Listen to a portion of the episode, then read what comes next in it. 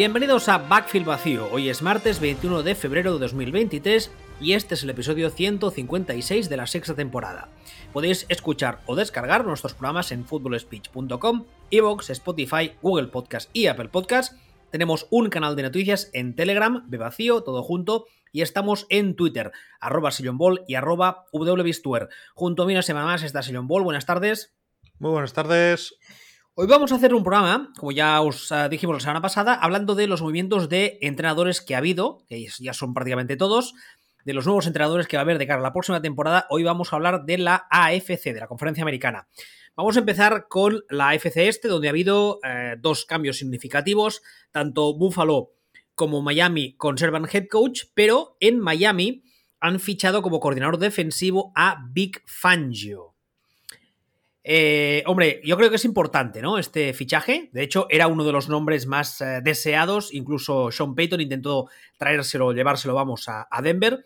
Al final ha acabado fichando por, Miami. Eh, a mí me parece un fichajazo, francamente. yo no te voy a decir que sea el fichaje de. El fichaje de la postemporada. Porque, bueno, supongo que se habría que decir que son Payton, aunque no lo tengo tan claro yo. Pero que sí, va, sí, lo es decir, para mí el, fichaje de, de, esto, sobre todo pensando en, coordinador, no en head coach, es que es, muy difícil eh, encontrar un coordinador que a priori sea mejor que este señor en, a, eh, ambos lados del balón. Entonces, eh, fichajazo absoluto. Eh, hoy mismo ha salido a decir que hay mucha gente que ha dicho que si esto es una especie de eh, semi-retiro o de, de, último paso antes del retiro, ha dicho él mismo que no, que espera estar en Miami muchos años, él de hecho ha hablado hoy de, 10 mínimo. la verdad es que me parece un fichaje, un fichajazo básicamente porque, bueno, creo que ahí estaremos de acuerdo, hemos hablado muchas veces de, de Big Fangio como coordinador, de sus defensas, es un señor de estos que toda defensa que toca la mejora y lo emparejas con un eh, head coach de, tendencia claramente ofensiva, que el año pasado eh, demostró que estaba, si no había arreglado ya, estaba arreglando el ataque, con lo cual te has traído un señor que además de ser muy bueno, es que sabes perfectamente que le puedes dejar dar las riendas completas de la defensa y tú no tienes que preocuparte de nada. Con lo cual me, parece, me parece fantástico.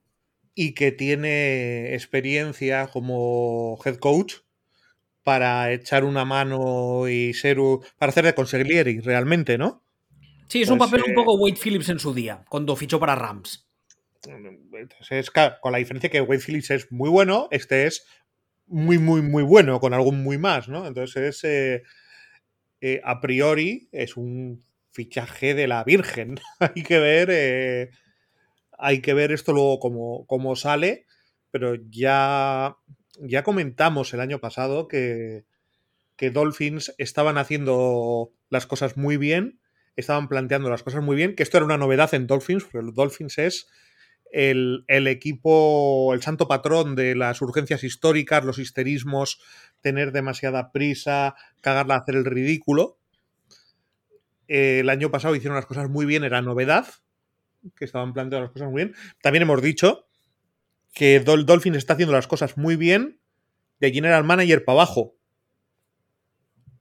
Además, el, propietario sigue siendo. De ahí para arriba. Sigue siendo sospechoso, podríamos decir, para ser amables. Es, sí, eh, y es un poco también algo que hemos comentado muchas veces, que es las raíces podridas del árbol. Entonces, si, si el propietario es sospechoso, puede pasar que el propietario aprenda, se avejente, se acojone, pasen cosas y desaparezca y deje de. y deje a los que saben hacer cosas, ¿no? Pero, pero normalmente cuando el owner es problemático, el equipo no, no, no tira, ¿no? No furrula, como decíamos cuando era, cuando era yo crío. Entonces, en este, en este caso, mm, habrá que ver qué pasa, es el riesgo que tienen, pero llevan 12 meses haciendo las cosas bien. Y, y esto mm, había que decirlo y se dijo. Así que. Sí, sí. Está clarísimo. Ahora falta ver qué pasará con el tema del quarterback, porque esta obsesión también, otra vez más, eh, tendremos, yo creo, rumores y tires y directos. Eh, ya, ya, pero ya sabes cómo funciona esto. De hecho, ya han empezado a sonar algunas cosas. Sí, pero quiero decir, es, no debería porque el rendimiento ha sido muy bueno, ha sido bueno. El problema no es el rendimiento. El problema es que eh, una mariposa bate las alas en Tokio y este hombre tiene una conmoción cerebral. Bueno, pues entonces ahí tienes un problema, por mucho que no sea por rendimiento, pero el hecho está en que eso es posible que haga al equipo plantearse si Tua es su quarterback de futuro. Sí, yo tampoco sé, yo tampoco sé hasta qué punto el haber tenido conmociones antes hace que tú vayas a tener conmociones después. O quiera decir, yo, tengo, por lo poco que sé, evidentemente, porque es un campo eh, no, yo por lo poco que sé, habiendo leído el libro este famoso de, de, la película que hizo Will Smith y tal, habiendo leído el libro, ¿eh? no viendo la película solamente. ¿Perdón? No, Men in Black no tiene el libro. De Soy Leyenda. Ah, Niños, leanle Soy Leyenda, que es mucho mejor que la película y el significado y el sentido es mucho mejor y muy más interesante. Hasta, mira, el otro día lo hablamos con Enrique en, Twitter. Hasta la película de Charlton Heston casi es mejor que la de Will Smith. no, yo hablo de Concussion, ¿no? ¿Se llamaba el libro? Creo que sí. O sí. Eh, pues habiendo leído el libro y habiendo leído sobre el tema y tal, y sin ser ni mucho menos un experto ni pretenderlo, eh, yo tengo entendido que cuando has tenido eh, varias conmociones, tu cerebro queda como, como, como tierno, digamos, como más propenso a. Sí, es que no sé cómo explicarlo, claro, porque la cabeza tierna no es, la cabeza es dura, ¿no? Y más dentro del casco. Pero digamos que tienes cierta propensión a sufrir más conmociones, o sea, tienes más, más, más probabilidades de sufrir unas si has sufrido otras en el pasado. Vale, esto es lo que yo no tengo, entendido. ¿eh? Pues eso es, eso es muy problemático. Además, eh, parece ser que son. Eso poco como. ¿Sabes eso que se dice siempre de que la piel tiene memoria? Cuando tomas mucho el sol y que hay que vigilar con el tema del cáncer y tal.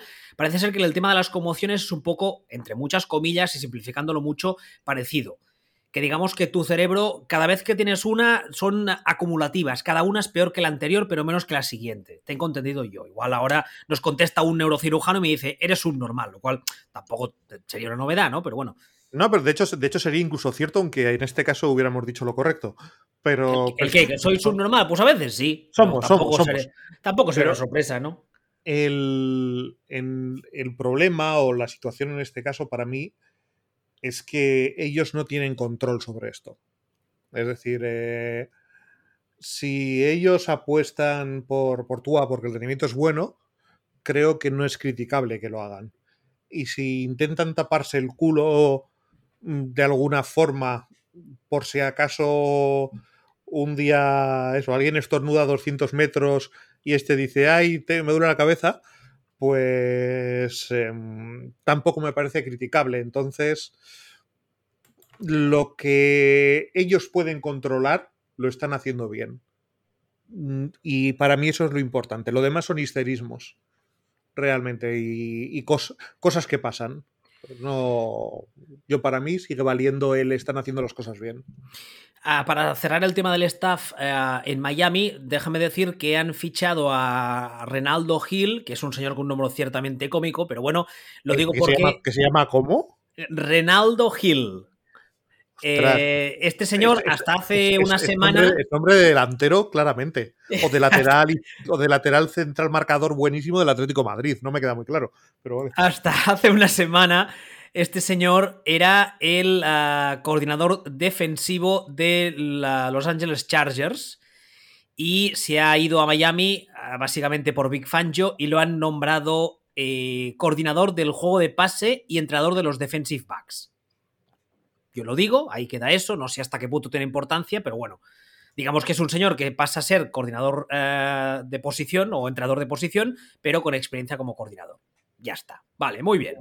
Otro equipo, va. New England Patriots. Aquí sí que hay mandanga. En primer lugar, eh, después de esa especie de comuna hippie eh, ofensiva que tenían montada en ataque, que nadie sabía muy bien quién mandaba y que todo el mundo aportaba y tal y cual han fichado un coordinador ofensivo como tal, con experiencia como tal, y lo han fichado y además lo han nombrado coordinador ofensivo.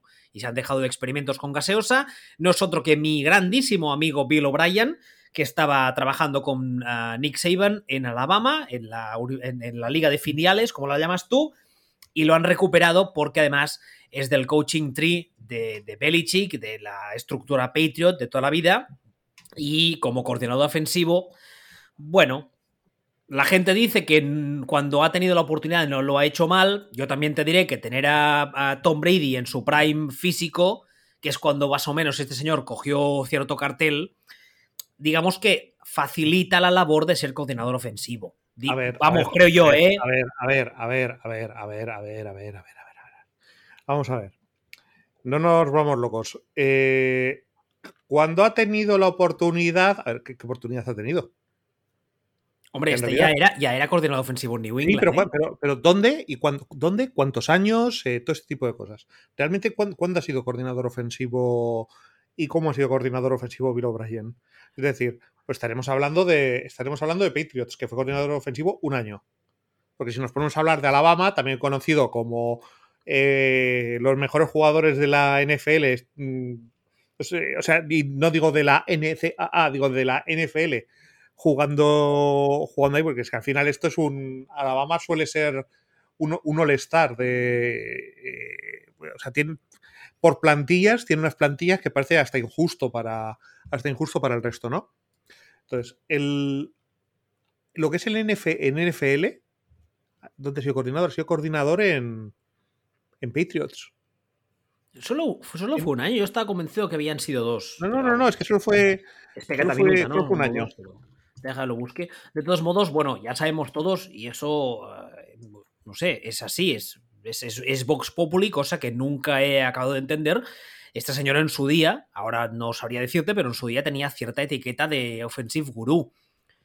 Y de hecho se le ficha en los Texans y es head coach en, en Houston. Y cuando llega, llega con la etiqueta de offensive gurú. Otra cosa que, insisto, yo nunca entendí porque el ataque de los Texans bajo su mando fue paupérrimo. Pero bueno, este señor fue coordinador ofensivo en Patriots y entrenador de quarterbacks en 2011. Antes había Vale. sido simplemente entrenador de quarterbacks de 2009 a 2011 en Patriots. Y antes de eso, Bueno. varias cosas más, siempre en Patriots. A lo que voy. A lo que vamos. Eh, ¿Tú sabes qué equipo tenía Patriots? Eh, ¿Qué año es ese? El de Randy Moss. No. Ese es- ¿No? eso es- no, 2011 no. El de Randy Moss es antes. No, no. Estamos hablando Es verdad. Es, del es año verdad. de lo, lo que llamaremos el año de los dos Titans. Ah. Es el año de Gronkowski y Aaron Hernández. Antes de que Aaron Hernández decidiera que su vida vivirla no, no por mucho tiempo, como si fuera un capítulo de Ley y Orden, siendo el uno de los malos. Eh, evidentemente, Tom Brady. Los receptores, básicamente, pues eh, estaba, estaba Edelman, estaba John Branch, estaba Wes Welker, estaba 8-5 aquel año.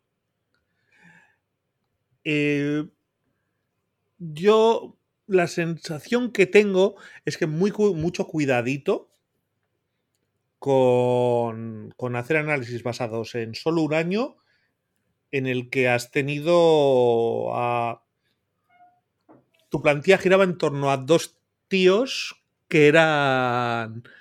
Pues te diría que, no sé, si todo hubiera sido normal, dos de los cinco mejores de la historia en su posición, como eran Gronkowski y Hernández, y Tom Brady. Entonces, Pero, ya, pero como suele decirse, le predicas a un converso, ¿eh? O sea, yo no, yo no soy fan de Bill O'Brien. Yo solo te he contado lo que se dice de él. no, sí, sí, pero quiero decir Ah. que lo estoy contextualizando. O sea, Ah, vale, tú, lo, vale. tú lo- tú lo dices por me huele tal, eh, yo lo he vivido y tal, y yo te digo, vale, pero te, vamos a deconstruir lo que se dice, y lo que se dice es que cuando esto no lo ha hecho mal, digo, vale, no lo ha hecho mal, no lo ha hecho mal en Patriots, con esta plantilla, de esta forma. Es un, es un Sí. Dom Capers de la vida. La gente que no lo ha sufrido dice que Dom Capers es bueno, es aceptable, bueno, es normal, no, está no, bien. No, no, no, no, o sea, no, no, no, no, no, no, no. O sea, no, me parece que te estás pasando un montón con Bill O'Brien. Ah, yo lo he tenido como head coach. Lo he tenido varios Ya, años. ya, ya, ya, pero, me, pero me, parece, me parece muy, muy fuerte compararle con... También he tenido Dom Capers como, como head coach. Yo tengo, tengo más experiencia que tú en Dom Capers por, por mi desgracia. Los he tenido los dos como head coach y te diré que Bill O'Brien eh, es bastante inútil, ¿eh? Lo A mí me parece un tipo bastante inútil, bastante, bastante inútil. Como head coach, sí. Pero bueno, a ver, teniendo, si nos centramos en lo que es eh, Patriots, Bill O'Brien es algo, o puede ser algo, Sí, eso es verdad. Que es eh, un coordinador ofensivo que el año pasado no tenían. No, el año pasado tenían eso, una comuna hippie. Bueno, y a, a, y a Gimli haciendo de coordinador ofensivo, más o menos. Es que no, tampoco. No, porque, no, pero si fuera, porque no era él. No, pero si fuera una comuna hippie habría estado por ahí Aaron Rodgers, si no estaba. Era otra cosa. no, pero es que no era él. Es que al final era, era, e, él era co-coordinador. Sí, bueno. Y los días de partido nunca llegamos a saber exactamente a quién cantaba las jugadas porque no nos lo contaron. O sea, si me llegas a decir ahora que la cantaban una semana uno y una semana el otro, me lo creo. Porque eso era campicha, como decimos en catalán. Pero bueno, al menos es lo que dices tú. Al menos aquí tenemos a un señor que es coordinador ofensivo desde el primer día, tiene ese cargo, se encargará de llamar las jugadas, con lo cual nos gustará más o menos, funcionará más o menos, pero al menos mm, los mismos jugadores tendrán una idea de por dónde van a ir los tiros, supongo. Claro, es que cuando, cuando hacemos el chiste de jajaja, mejor que este sería un cono naranja, jajaja. Es que el año pasado Patriots lo que tenían era un cono naranja. No, tenían dos. Tenían, vale, tenían dos conos naranjas, si quieres, para, para hacer zigzag, pero era lo que tenían. ¿Sabes el gif ese de los minions que se miran en uno al otro y ríen? Sí. Pues eso, eso era lo que tenían los Patriots el año pasado. Claro, entonces, al final, Bill O'Brien, eh, aunque solamente que fuera mediocre, ya sería mejor de lo que había. Sería, sería, una mejora de la hostia. Sí, señor. O sea, de hecho, si fuera malo, sería una mejora con, lo que, con respecto a lo que tenían.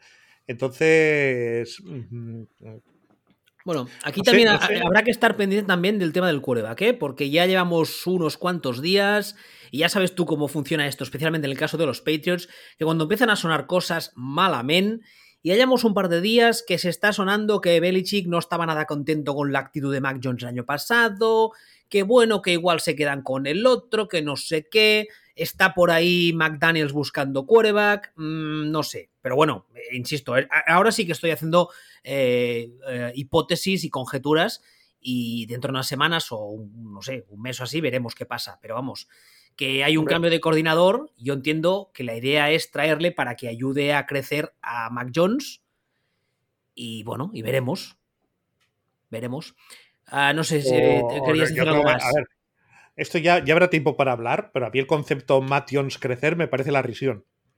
Yo creo que es, mejor de lo que hemos visto, tampoco muy, mucho mejor. No, no creo que estemos hablando de élite ni muchísimo menos, pero sí creo que lo del año pasado mm, se cargaría hasta el mejor de los jugadores. Pero bueno, es lo que tú dices, ya habrá tiempo. Respecto a los coordinadores de los Patriots, también ha habido un nombramiento que es el de Gerard Mayo. ¿Por qué es importante este nombramiento? Bueno, porque hasta ahora era entrenador linebackers es un nombre que los círculos internos de la liga lleva ya unos un par de años sonando. Al parecer está ganando mucho caché y eh, hubo varios equipos que le quisieron fichar como ah, coordinador defensivo. Entonces, para evitarlo, los Patriots que han hecho le han ah, ascendido asistente del head coach y le han nombrado, aunque no es coordinador ofensivo oficial, va a ser el coordinador ofensivo de facto y al parecer Belichick le va a dar bastante libertad a la hora de cantar jugadas. ¿Cómo, cómo, cómo, cómo, cómo, cómo? Pero no habíamos quedado que el coordinador ofensivo, ofensivo era Bill O'Brien. No, este es, ya, pero Jared May es el defensivo. Ah, vale, es que habías dicho ofensivo y estaba diciendo. Ah, no, no, no, no, no. no, perdón, perdón, perdón, perdón, no, no, no, no. Hablaba, hablaba ahora de defensivo. Gerard Mayo, que además es un ex linebacker de los Petros, ya, ya, seguramente lo recordaréis porque no jugaban no hace tantos años, y como hemos contado alguna vez también, los equipos cuando es un ah, ascenso, el equipo de donde sale el entrenador no puede negarse a esa entrevista. O sea, si yo tengo un entrenador de posición y otro equipo lo quiere entrenar, eh, lo puede entrevistar o fichar como posible coordinador, yo no puedo negarme. Pero sí puedo negarme cuando es un movimiento lateral. En este caso, como era eh, un ascenso, porque era entrenador de linebackers oficialmente y otros equipos lo querían como coordinador, los Patriots, para evitar que se vaya, porque al parecer, según dicen los rumores, es el elegido para ser el futurible después de Belichick, que ya veremos. Pero bueno, oye, yo te cuento lo que dicen los rumores. Pues Patriots lo que han hecho ha sido, ha sido ascenderle a eso, asistente del head coach y eh, coordinador defensivo. He visto, he visto yo en Patriots. Cada 10 minutos suena uno diciendo, este es el elegido. y acabo entrenando a los broncos. O sea, no. Bueno, pero ¿lo, has, oído o no lo has oído? Lo he oído, pero. Estas semanas lo han dicho. Ya, pero no me creo nada. También eh, esta semana han dicho tantísimas cosas Vamos a ah, bueno, pues esto, es lo de siempre. Hay que, cuando llevas unos años en esto, tienes que saber de quién puedes fiarte y de quién no. Y esto lleva muchas semanas sonando. De hecho, insisto, el movimiento este de ascenderle ha sido para evitar que se, que se vaya, porque ha habido varios equipos que estaban interesados eh, en firme en ficharle. Entonces, pues, pues así lo. Así ah, eso, eso, eso sí, pero que sea, que sea el elegido Tururú.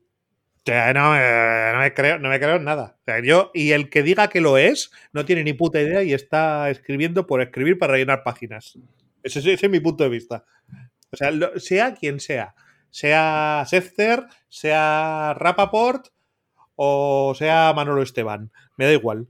Schefter, ojo, porque últimamente también está haciendo unas cantadas que no veas. Ya, ya, claro. Es que, es que, que, no, que no, que no me, que no me creo nada. Si además si este, si este, si Belichick va a durar, no sé, pues por lo menos, no sé, le queda, le queda la segunda trilogía y las, y las precuelas todavía.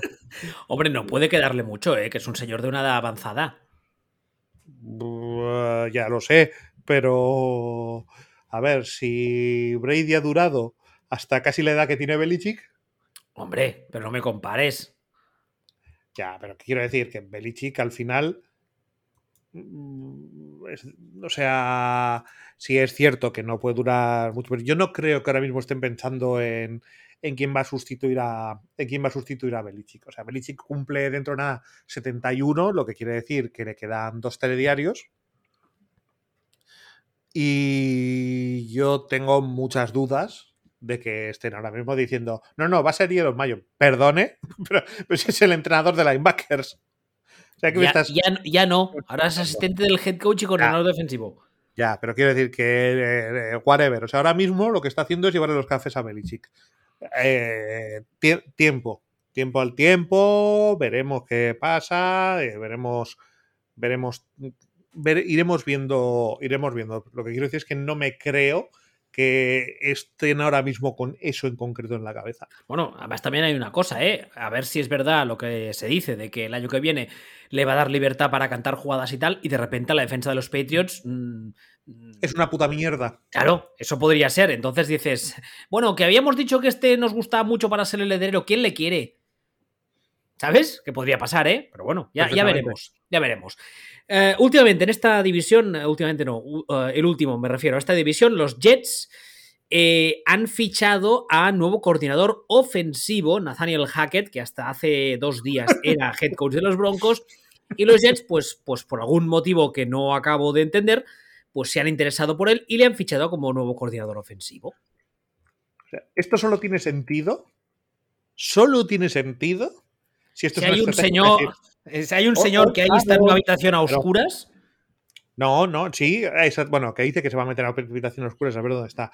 Esto es exactamente lo mismo, exactamente lo mismo que cuando tú quieres llamar a un perro y le, y le enseñas un trocito de una salchicha, un no sé qué, un algo y haces bueno, ven aquí, bonito, ven aquí. Pues esto es lo mismo. Sustituyamos al perro por Aaron Rodgers y al trozo de carne por Nathaniel Hackett. mira, Aaroncito, ven aquí, bonito, ven, ven, ven, Aaron, aquí, aquí, aquí. También depende del perro, ¿eh? Porque la, mira, la, mía me mira como diciendo, ven tú, subnormal. ¿Sabes qué quiero decirte? Y esto te conoce bien, ¿eh? Siguiendo, siguiendo con la metáfora, lo digo porque igual eh, Rogers dice, vale, venga, aunque también te diré una cosa, ¿eh? Las declaraciones estas que salió hace unos días a, hacer Tiki Barber, eh, en plan, no, porque Aaron Rodgers en Nueva York no duraría nada, porque la prensa destrozaría. Como Aaron Rodgers es un poco, un poco puta, con perdón, igual eso le hace tener más ganas de ir en plan, pues pachulo yo. Porque es la forma en la que piensa Aaron Rodgers. Que también, también te diré, ¿eh? una, una, de forma habitual, un Aaron Rodgers contra la prensa de Nueva York podría ser muy divertido. Si no eres fan de los Jets, claro está. No, pues sería una versión neoyorquina de lo que llamaríamos eh, el mourinismo.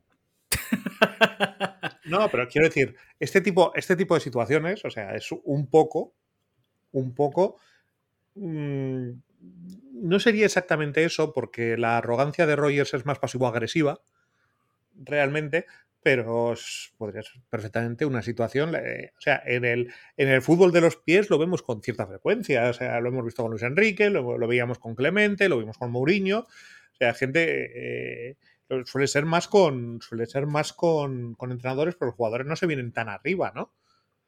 Pero. Pero realmente es, algo de lo, más normal del mundo. O sea, y a Rogers, como le, le empieza a tocar los cojones en Nueva York, se va a venir arriba. Y cuando digo venir arriba, no quiero decir que vaya a jugar mejor, si es que está jugando mal, ¿no? Sino que sencillamente me da igual. O sea, pringao, yo cobro X y tú, y tú cobras X entre 10.000 y eres un pringao y un loser en rueda de prensa. No, no tiene más misterio. También. No, no, no, es, un rookie que se vaya a cagar por las patas. En, yo tampoco creo. Ese argumento me parece un poco flojo, pero bueno. También uh, señalar que han fichado a Keith Carter, que era el entrenador de línea ofensiva de los Titans, y lo han fichado como entrenador de línea ofensiva y como coordinador del juego de carrera. Bueno, pues sin más, ahí está eso. Pues sí. A ver, eh, la AFC Norte. Aquí ha habido pocos cambios, pero creo que dos bastante significativos, o al menos a destacar. El primero es que los uh, Baltimore Ravens han despedido por fin a Greg Roman. Bueno, fue una, ¿cómo, cómo lo dijeron? ¿Una salida mutua, un acuerdo mutuo? Sí, yo, yo, con mi primera novia, cuando me puso los cuernos, también dije que fue una ruptura mutua así. Sí, fue, fue muy, muy cómico. Sí. Y uh, para reemplazarle han fichado a Todd Monken, que hasta hace unas semanas era el coordinador ofensivo de, uh, de la Universidad de Georgia, que es una de las universidades que ahora mismo está petándolo. Le han, es un señor que tenía varias ofertas y le han fichado como coordinador ofensivo. ¿Qué esperar de esto? Pues la verdad es que no tengo ni idea. Yo entiendo que es un uh, guiño a la mar para, bueno, para que, para que vea que tienen cierto interés en ayudarle a, no sé cómo decirlo. Al parecer este señor eh, le medio consultaron a la mar y era de su agrado, o dijo que le gustaba, con lo cual insisto, entiendo que es como un guiño, ¿no? Para facilitar las negociaciones y su, su, renovación a largo plazo. Pero no sé qué esperar, porque hasta donde yo sé, Todd Monken no tiene experiencia en FL. Vamos, déjame que yo lo busque, pero vamos. ¿De, co de coordinador dices? De coordinador estuvo en Tampa, de coordinador estuvo en los Browns, era el coordinador de, de Freddy Cocinitas, en los Browns. ¿Ah, sí? ¿Quién estaba pensando yo? Igual lo estaba confundiendo con alguien. Sí, sí, tienes razón tú. De hecho, eh, ha estado en Tampa como coordinador el 16, el 17. Eh, no, perdón, del 16 al 18. Luego en el 19 en uh, Cleveland. Luego se fue a Georgia, donde ha estado desde el 2000. Donde además de ser entrenador de, de ser coordinador ofensivo, ha sido entrenador de quarterbacks. Así que sí, experiencia tiene. No, experiencia tiene, lo que no te, termino de entender, o sea, por resumirlo un poco, era el coordinador ofensivo en Buccaneers con Dick Cotter en lo que viene a ser los años anteriores a la llegada de Bruce Arians. Es decir, en los años de mierda. ¿Correcto? Sí. Esto estoy, estoy, simplificando un poco, pero. Pero básicamente es esto. O sea, en, en aquella época que el, o sea, y, como, y con James Winston y toda y toda la pelea, ¿no? Pues eh, este era el, el, coordinador que no fue capaz de, de, decirle a James Winston, chico, igual te tendrías que ir a la óptica.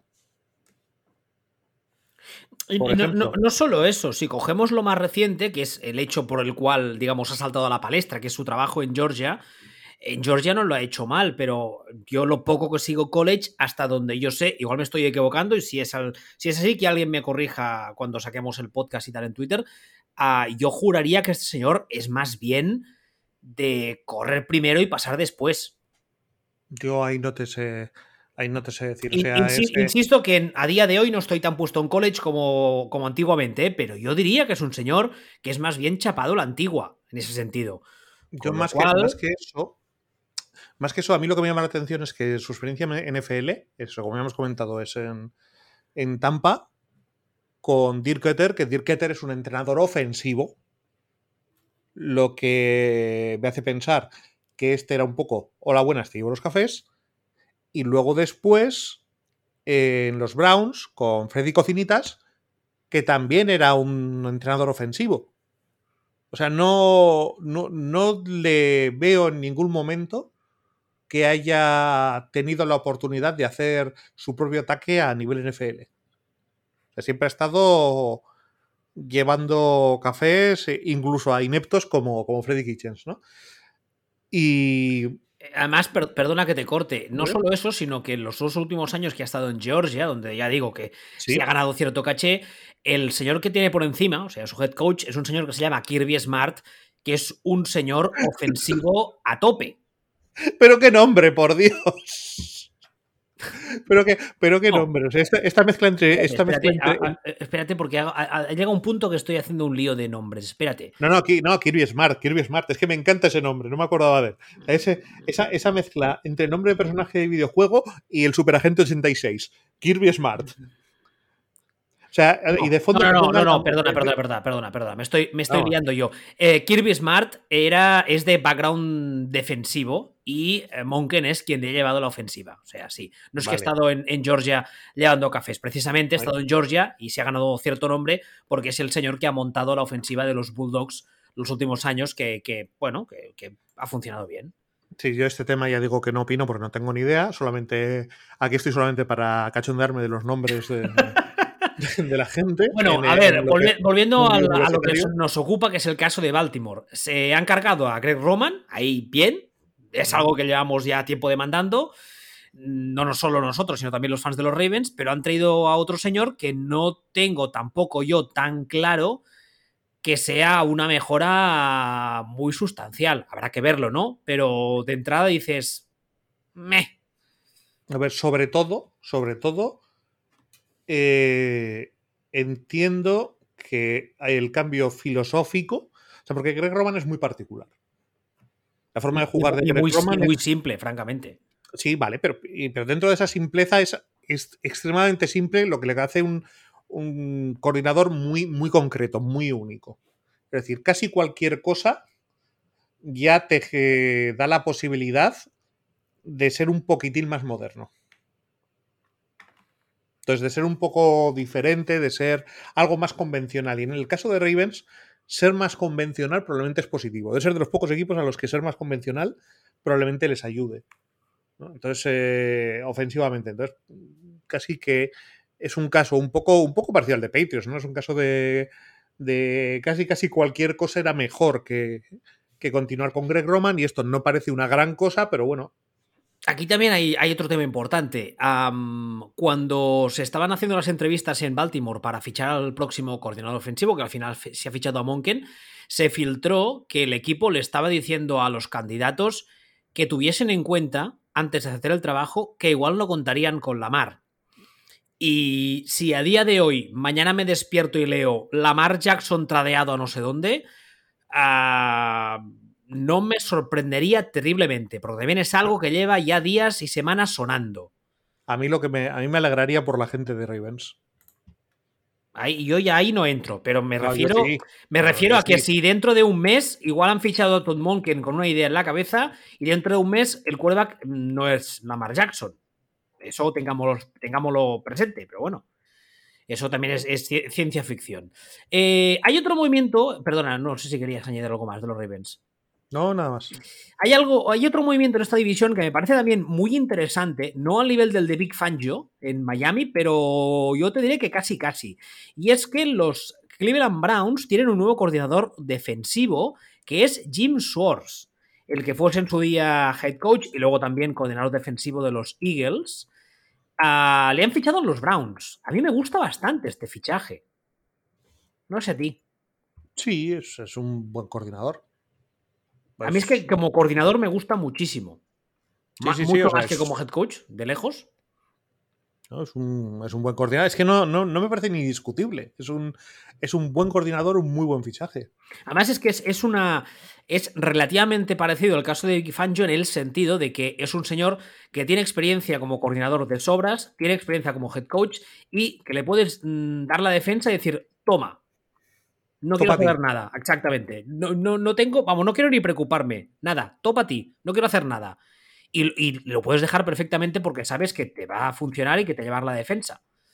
aparte de que tiene un roster defensivo creo que bastante completo. Sí que es verdad que yo siempre digo algo de Jim Swartz y es que es un señor, es un acérrimo creyente en la White Nine, que es un sistema defensivo que se está imponiendo poco a poco en el NFL, que es un sistema, especialmente el de Jim Swartz, las variantes que él juega, que necesita de un personal un tanto específico para acabar de funcionar, pero que, por ejemplo, los años buenos que tuvo Eagles, cuando tiene ese personal que a él le gusta y que él sabe mover en el campo, es un tío que te, te, genera muchos resultados, o sea, te mete en muchos problemas como ataque rival. Así que bueno, no sé. A mí me parece un gran fichaje para los Browns, francamente. No, el, fichaje. El fichaje es muy, muy bueno.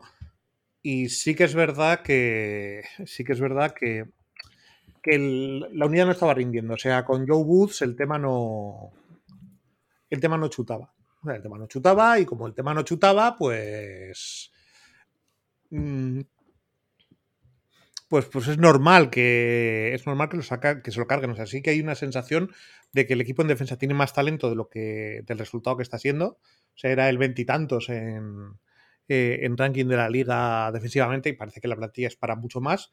Y Jim Schwartz es, un muy buen coordinador. Ahora, el sigue estando este, eh, Stravinsky, o sea que pues, ese problema lo siguen teniendo. Que al final el, eh, el jefe es un inútil, pero bueno, es un paso adelante, yo creo que clarísimo.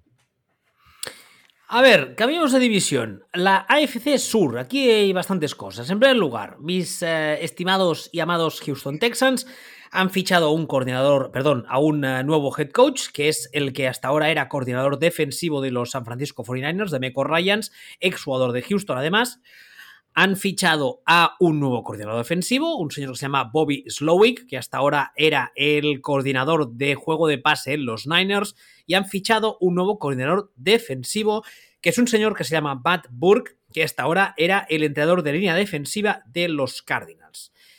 Eh, por pasos, de estos tres nombres creo que el que más dudas me genera es el de coordinador ofensivo, porque ser eh, coordinador bajo... Eh, Kyle Shanahan, mm, digamos que sería, vamos, el paradigma del coordinador cafetero, ¿no? Sería, sí, también es el, paradigma de estar en el sitio en el que más puedes aprender, ¿no? También es verdad.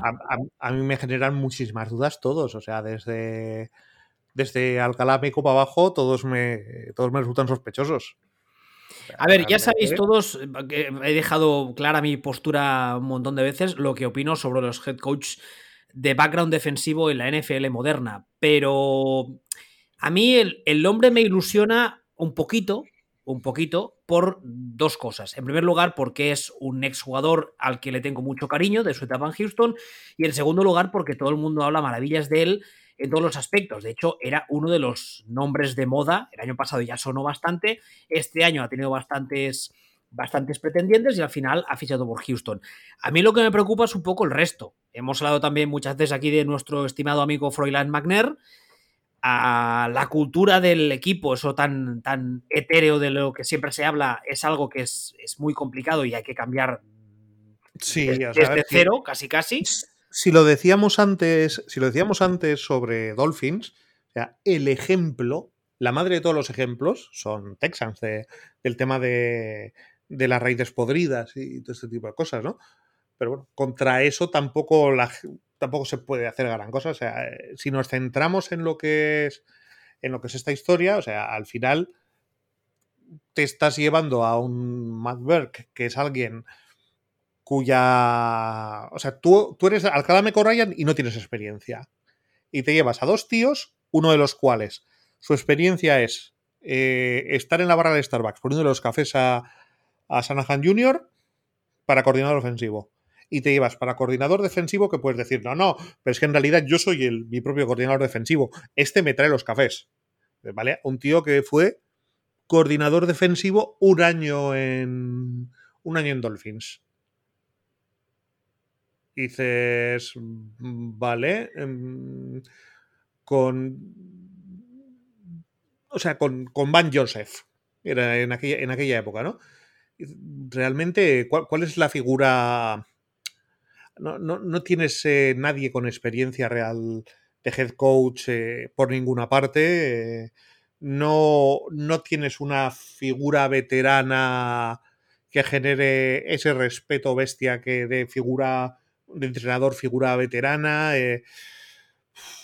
puede salir bien, pero yo lo veo súper arriesgado. O sea, de, nuevo es un poco algo que hemos comentado otras veces con Texans. Es que casi, casi con no hacer el ridículo, la gente va a decir, buah, que bien lo has hecho, porque son Texans.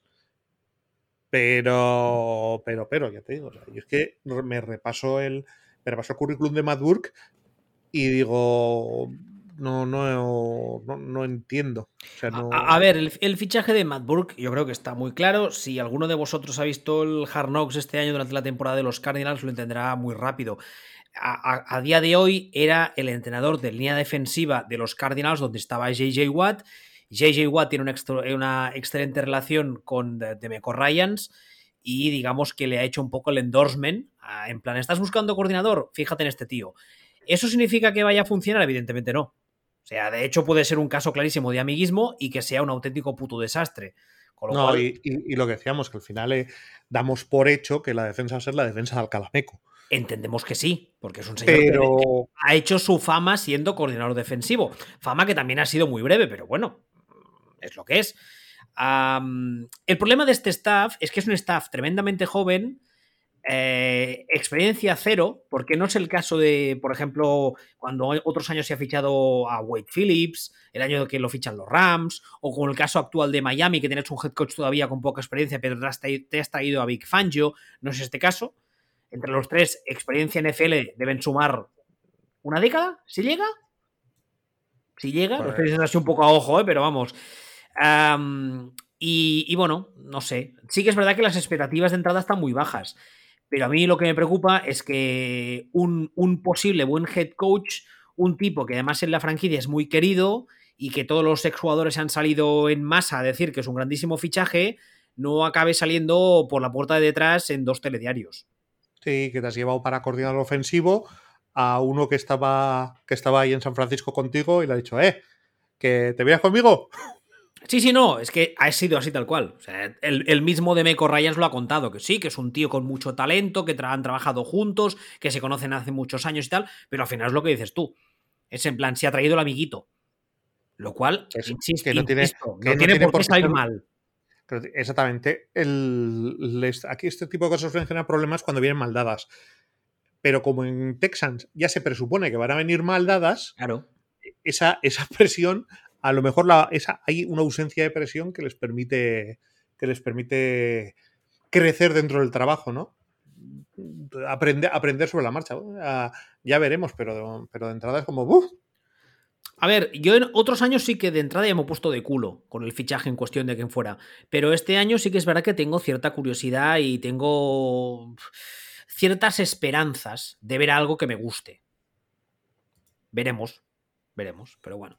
A ver, más cosas. En la FC Sur, los Indianapolis Colts, finalmente, tras muchos rumores y muchas historias, tienen head coach nuevo y no es, no es ah, Jeff Saturday. Han fichado a Shane Station, que hasta día de hoy era el coordinador ofensivo de los Eagles, para ser head coach. Se ha traído a Jim Bob Cooter para ser el coordinador ofensivo, que hasta día de hoy era el encargado del juego de pase en los Jaguars. Y de momento, hasta donde sabemos, Gus Bradley va a seguir siendo el coordinador defensivo. Ah... No sé.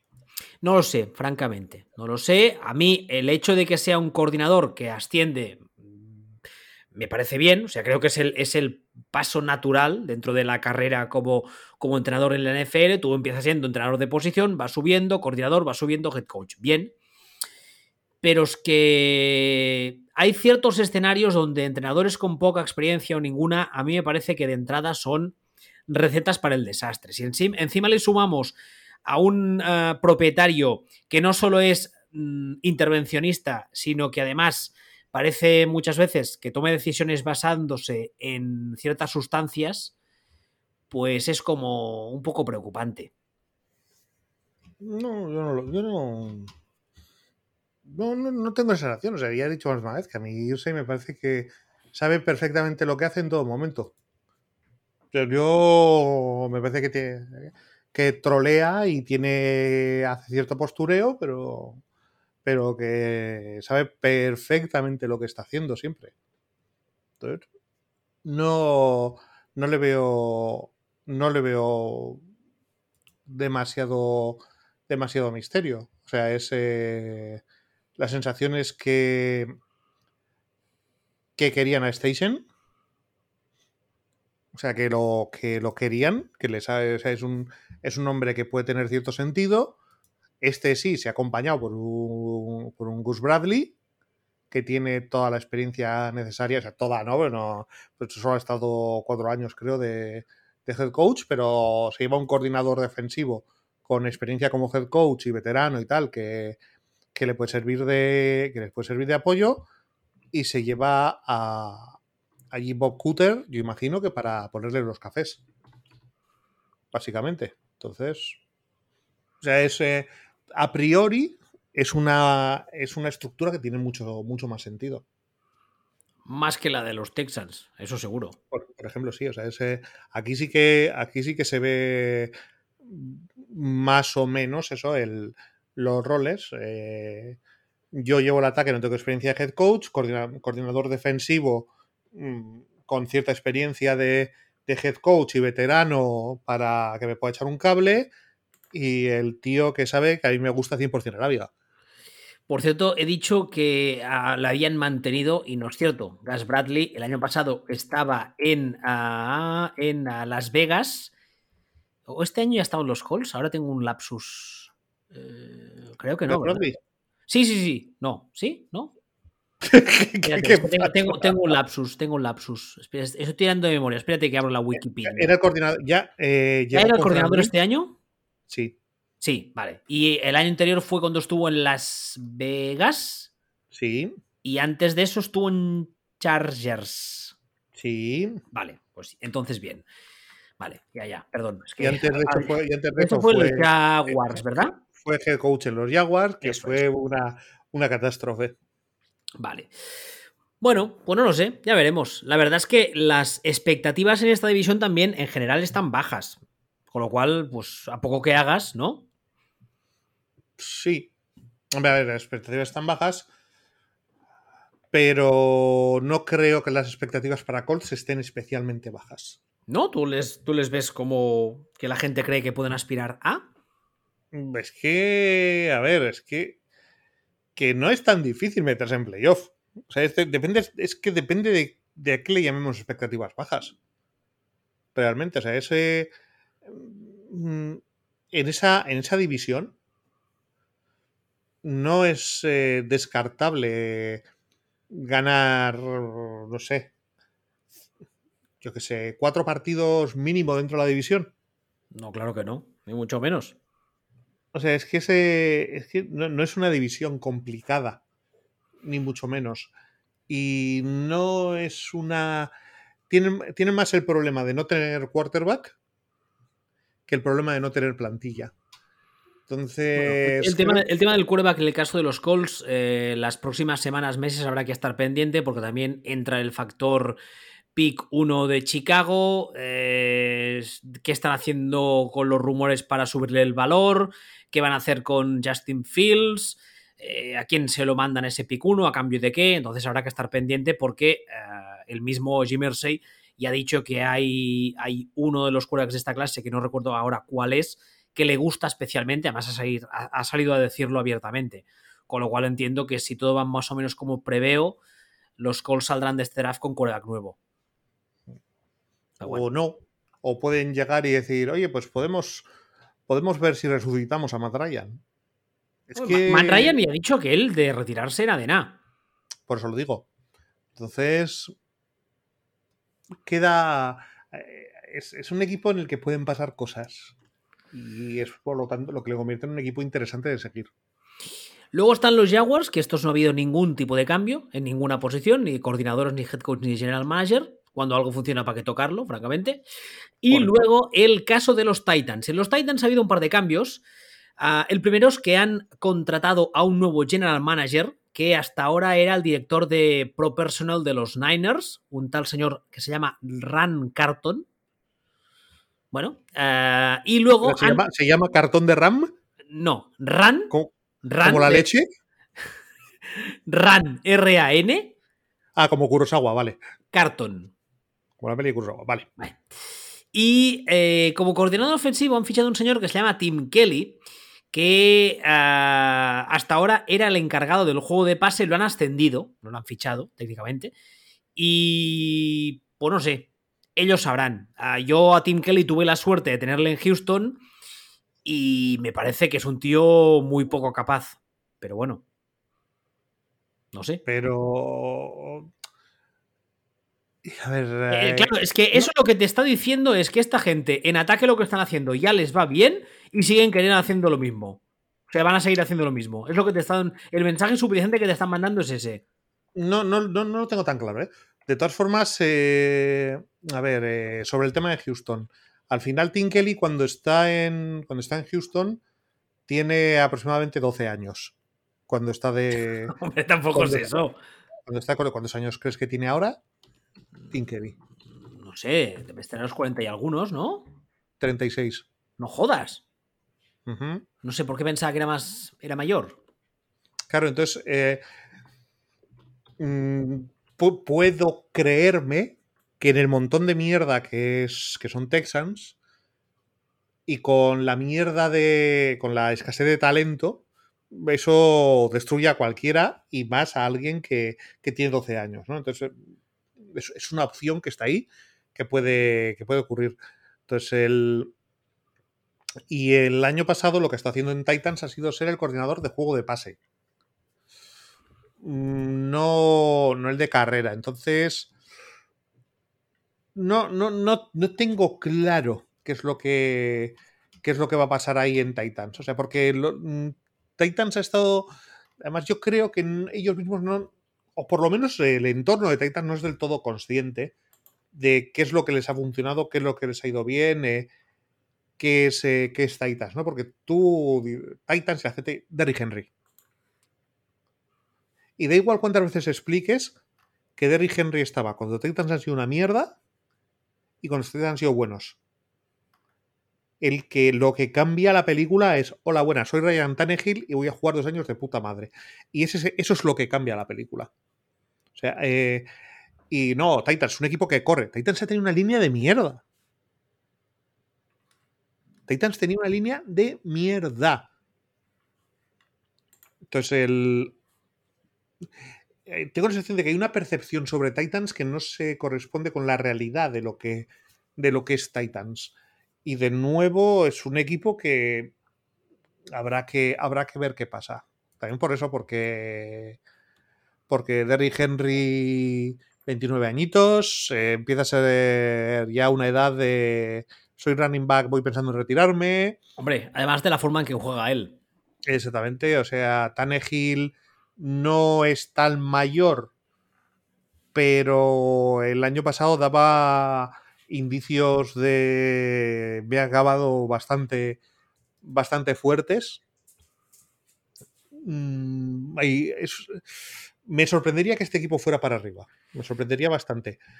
Pero es un. Pero también es un equipo para echar un vistazo.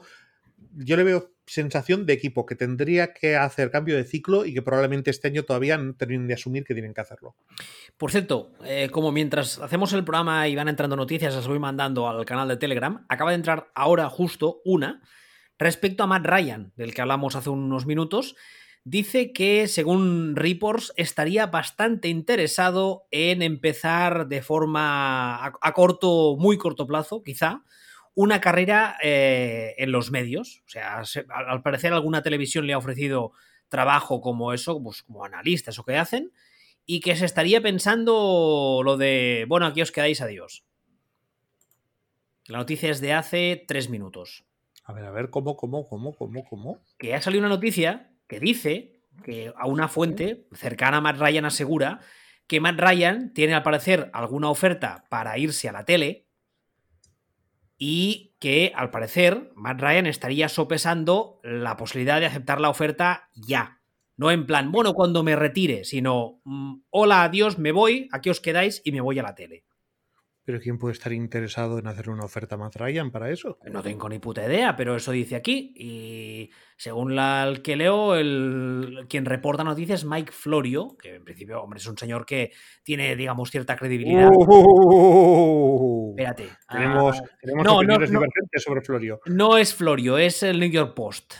Y Ah, la vale. cadena. Y la cadena. tampoco, tampoco, tampoco lo mejoras mucho. Espérate, la cadena. No veo la cadena donde la pone. ¿Dónde estás? ¿Es CBX? ¿Se hay CBS? No sé, no lo veo. No lo veo, estoy leyendo en diagonal y no, no le presto- Bueno, el tema es ese. A ver, que, o sea, insisto que, que igual no es verdad, pero vamos, que la posibilidad está encima de la mesa. Más que nada, lo digo porque ahora hablamos de los calls y de que, y de que Matt Ryan igual está ahí todavía. Igual en una semana la, la cosa ha cambiado y entonces el análisis de la temporada de venidera para los calls cambia, cambia también. Pero bueno, eh, No, sí, pero antes, es, es una hipótesis. No, a ver, si, si el tema es que Matt Ryan no, no es un factor para la temporada de Colts. Es decir, eh, lo único que puede cambiar es que cabe la posibilidad de que llegue el head coach nuevo, que a veces pasa esto, y llegue y diga, no, yo a este tío lo puedo arreglar. O sea, es una. Es, de las 10 posibilidades que hay, esa es una. Entonces, la salida de Matt Ryan no, no supondría gran cosa para, para Colts. De hecho, lo que supondría es les ayudaría bastante con el límite salarial, ese tipo de cosas, ¿no? Les, les haría un favor, ¿no? Con, lo- con el gasto. Pero, pero se me, se me hace un poco raro por el perfil de por el perfil de Matt Ryan, ¿no? Que a priori parece un tío no sé. Soso. Sí, sí, Tal cual. sí. Entonces es como pues, creo que me ha sorprendido. Dicho, ¿lo, lo debo estar, lo debo estar oyendo mal o algo, ¿no? Bueno, pues A mí me parece un tío que para estar en televisión no da el, no da el, digamos, lo- no tiene lo que creo que, que- que se necesita. Pero bueno, a nivel comunicativo, por ejemplo, lo veo un tío la mar de soso, pero oye, ellos sabrán. A ver, ya para terminar, la AFC Oeste. Aquí hay un par de movimientos también bastante interesantes. Voy a empezar por, entre comillas, el final. Empezando por los Chargers. Los Chargers tienen un nuevo coordinador ofensivo. Una de las noticias que se rumoreó durante varias semanas antes de terminar la temporada es que los Chargers podrían despedir a Brandon Staley. Yo creo, creía y creo que debían hacerlo. Al final no lo han hecho, pero se han traído un nuevo coordinador ofensivo que en teoría tiene que ayudar de una vez por todas a este equipo a funcionar ofensivamente hablando. Es eh, Kellen Moore, que hasta hace dos días era el coordinador ofensivo de los Cowboys. Yo no acabo de entender el caché que tiene este señor, porque los Cowboys a mí me parece que ha hecho un trabajo, bueno, bastante gris, teniendo en, al, menos en algunas temporadas piezas de sobra. Pero bueno, uh, el hecho es que se le trae, pues, con una sola misión en mente, que es la de ayudar al ataque a crecer y ayudar a, a, a Justin Herbert, ¿no? No hay más. Sí, pues es lo que dices tú, es un poco raro. A mí no me parece un fichaje como para estar orgulloso y sacar pecho. Pero ellos sabrán. Ellos creen que, que, sí, que les puede ayudar. Pues oye, pues tienen todo el derecho a equivocarse, ¿no? No, a ver, no. O, o, o pueden tener razón, o sea, o. Sí, sí, claro, puede, podrían, podrían, sí. O puede funcionar, o sea, no sabemos. Igual resulta que. Igual resulta que en Cowboys el cáncer ofensivo era Don Pimpón. Tampoco descartable al 100%.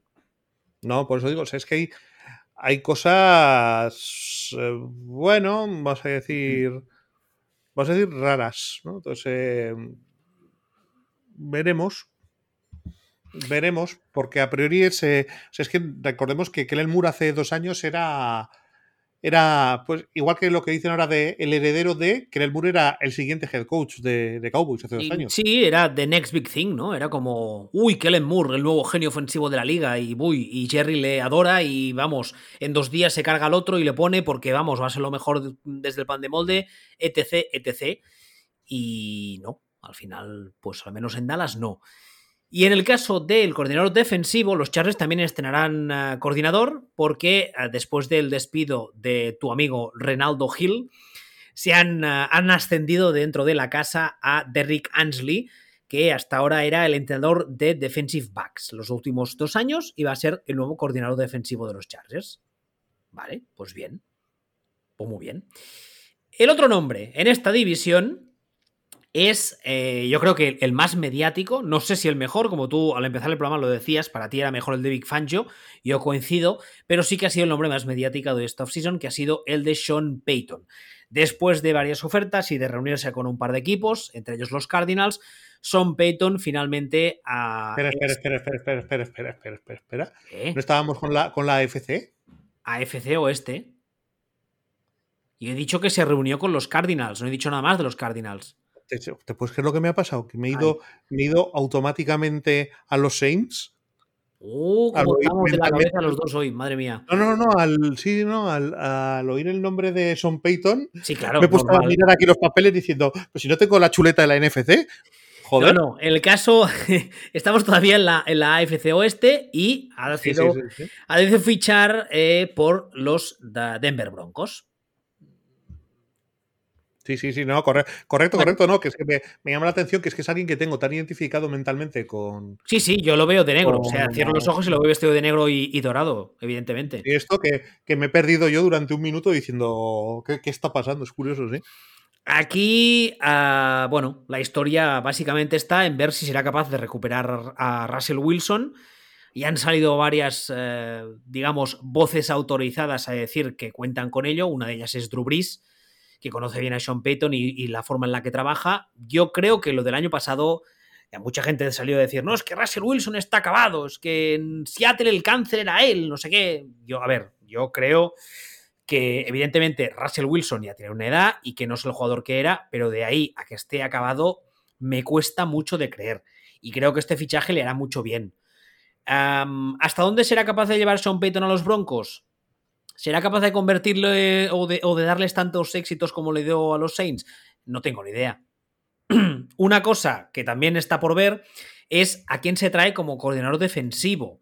Porque uno de los nombres que está sonando con más fuerza en las últimas horas parece ser que, ya es cosa hecha, es el fichaje de Rex Ryan.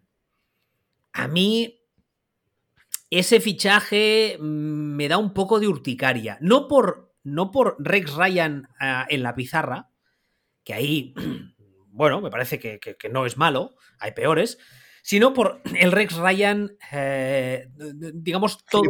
Sí, todo el resto. Es un señor que le veo perfectamente la primera semana de training camp insultando a un rival y diciendo que los Chargers son unos hijos de puta, y que le veo perfectamente que la semana 2, si por cosas del destino los Broncos van 2-0, diciendo que van a ganar 6 años de, seguidos. Es un tío que son muy bocazas y a mí me parece que precisamente este equipo lo que necesita ahora es justamente lo contrario de eso. También te diré, tú sacabas antes el nombre de Mourinho. Puede ser que sea una estrategia un poco en plan, en plan. Un tío muy bocazas que se mete con todo Dios y mientras la gente se cagan sus muertos se olvida del resto. ¿Podría ser eso? Ya ves que si vas a ser eso, casi mejor que seas muy bueno en tu trabajo. ¿Sabes qué pasa? Que es que la alternativa que lleva días hablándose y que ha sonado y que se ha entrevistado varias veces con el equipo es Van Joseph. Y a mí Vance Joseph como coordinador me gusta bastante. Y me parece un tío mucho más serio y mucho más cabal y mucho menos tumbao que Rex Ryan. Sí. Entonces, claro, si me pones en una balanza, yo me quedo con Van Joseph con los ojos cerrados. Sí. Ya no, sí, sí, ya, sea, no, ya no, a nivel de pizarra, por, lo, por todo lo que no, decimos global, ahora. globalmente, globalmente. Exacto. O sea, pongo en una, en una, balanza los pros y los contras. Y es verdad que Rex Ryan igual me, me aporta cosas a nivel de, de, de, de táctica y, y de, teoría, pero me resta muchísimo el hecho de que sea un gilipollas. Y de que sea un bocazas. Y de que sea o sea, un liante. Bueno, lo, lo, extradeportivo, vamos a llamar. Exactamente, sí. Entonces, bueno, sí. Sí, o sea, ese no, no, tiene, no tiene mucho misterio realmente. No hay nada oficial todavía, lo que pasa que muchos medios, o la mayoría de medios eh, serios, digamos, lo dan ya casi por hecho.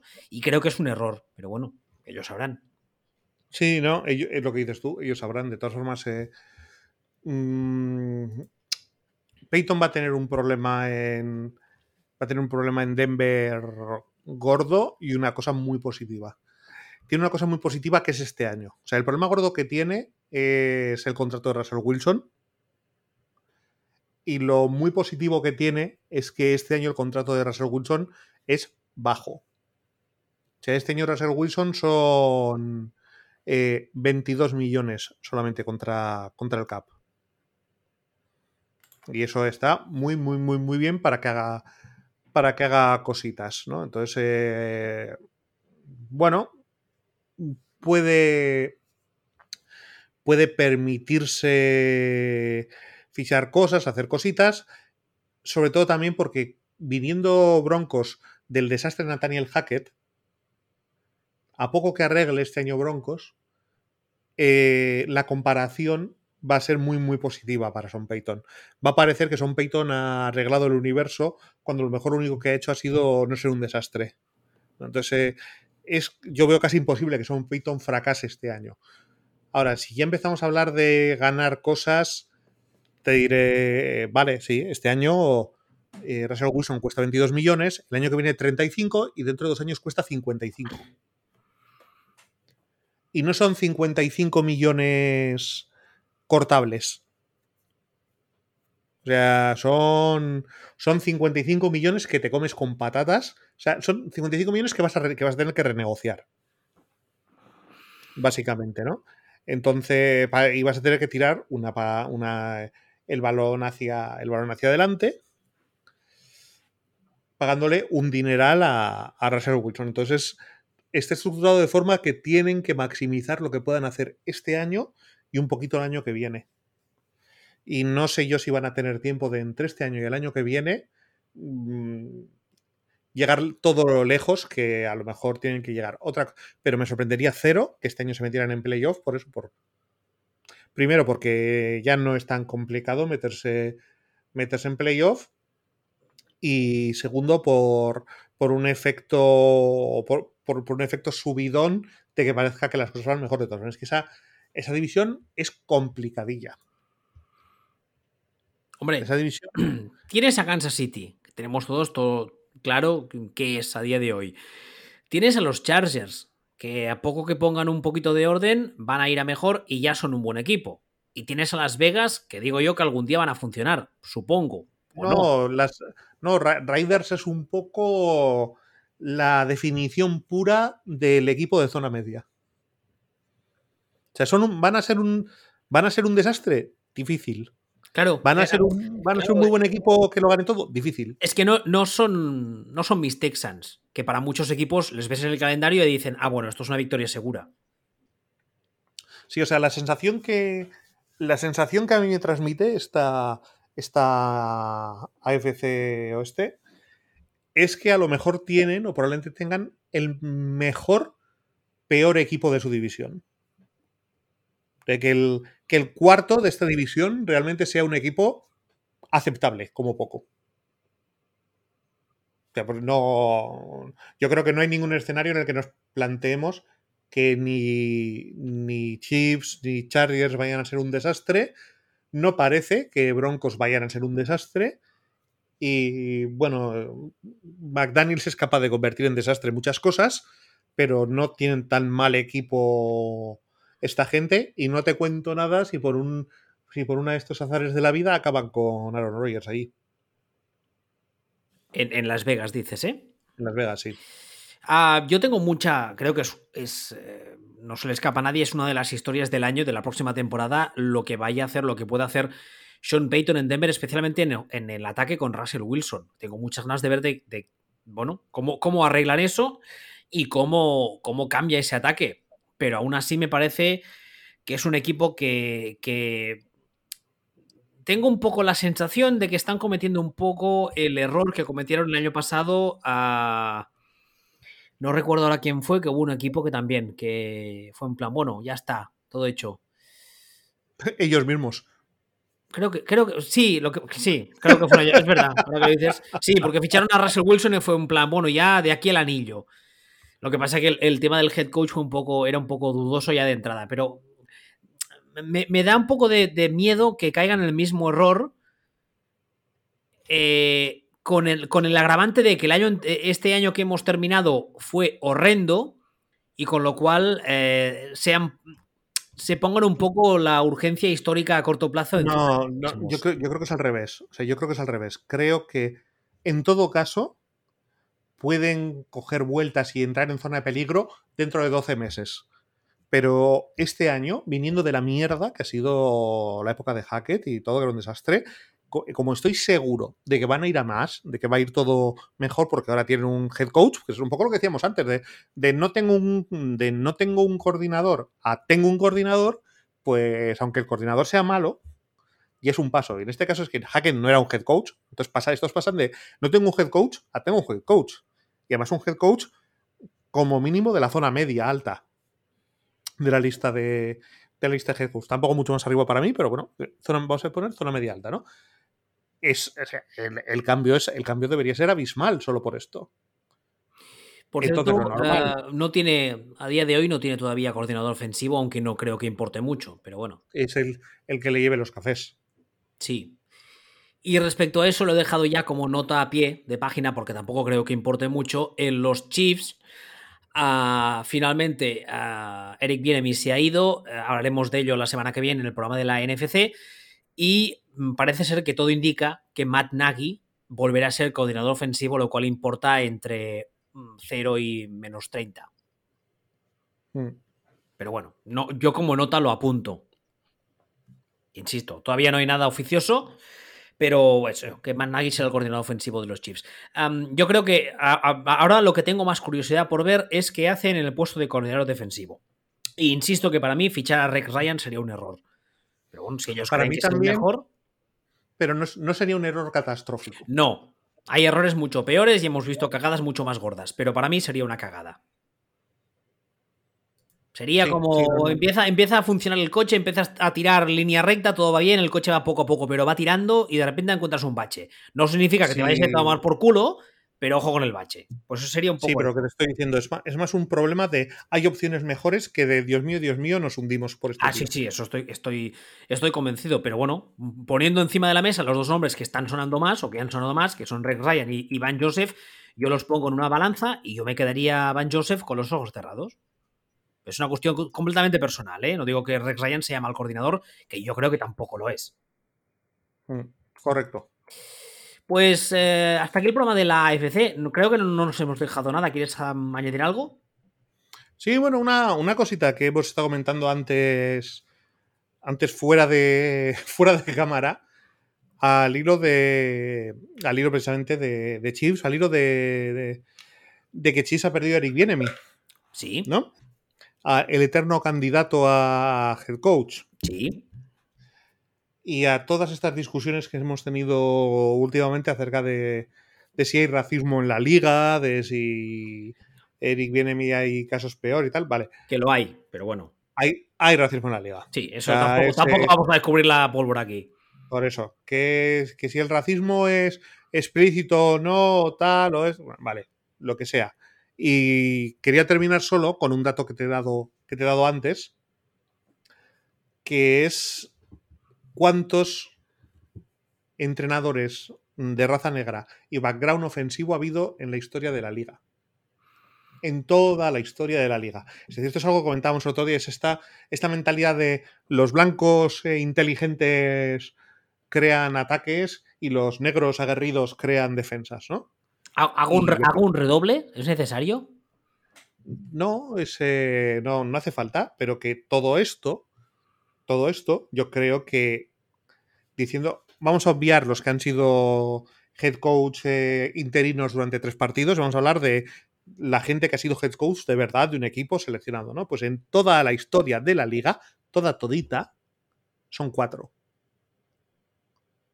Cuatro tíos. ¿Tienes los nombres? Tengo los nombres. De todas formas, una cosa. Eh, todo esto lo he buscado yo, no lo he mirado en tal, lo que quiere decir que a lo mejor no son cuatro, a lo mejor son cinco porque se me ha desviado uno. O sea, que no, que no se mete en esto, pero, pero yo he encontrado, he hecho una búsqueda todo lo exhaustiva que he podido y he encontrado cuatro, que son Anthony Lynn, Hugh Jackman,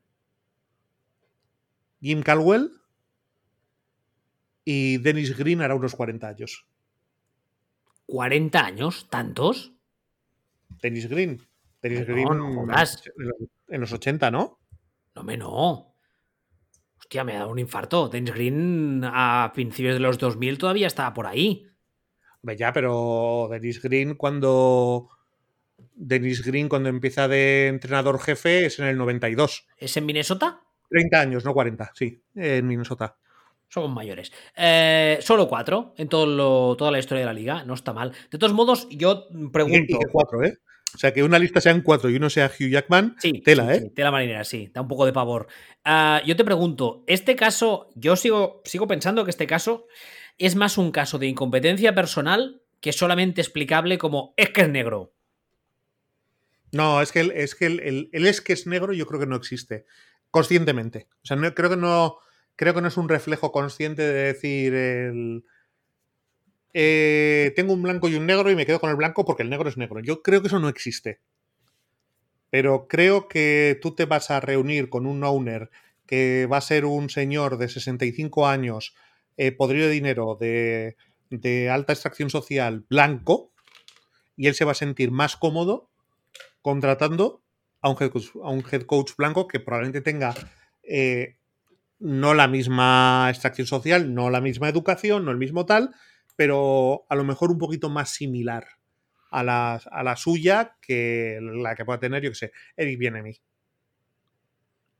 Entonces creo, creo que es un tema subconsciente, más que consciente, pero creo que es evidente que hay, que hay comportamientos racistas, o si no lo quieres llamar racistas, de, de discriminación racial para ciertos puestos, ¿no? Es aquello de que hasta cierto punto tienen un techo de cristal. ¿No? Entonces es, es un poco. Es un poco esa sensación. Bueno, eh, de, de- de todos modos, si te parece, la semana que viene que hablaremos de la NFC y saldrá Eric Bienemi, si quieres podemos desarrollar el tema, porque yo sigo pensando que aquí, más que la cuestión cultural barra racial, ha pesado más la cuestión de talento. Al menos No, es, una, es una teoría que tengo yo, pero bueno. A ver, yo entiendo, yo entiendo los razonamientos sobre Bienemi di- diciendo, ya, pero es que este chico es que le llevaba los cafés, es que en realidad es que su ataque, todo lo que quieras.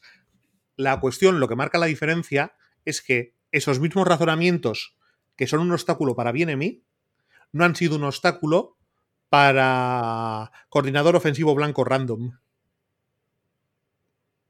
Entonces, el hecho de que el hecho de que tenga una explicación no implica que esa explicación se le aplique a él, pero no se aplique a otros señores a los que se les podría aplicar. Y que la única diferencia está eh, en la cantidad de melanina que tiene en la piel. Podría ser. Bueno, pues ahora sí que si no quieres añadir nada más, yo lo dejaría aquí.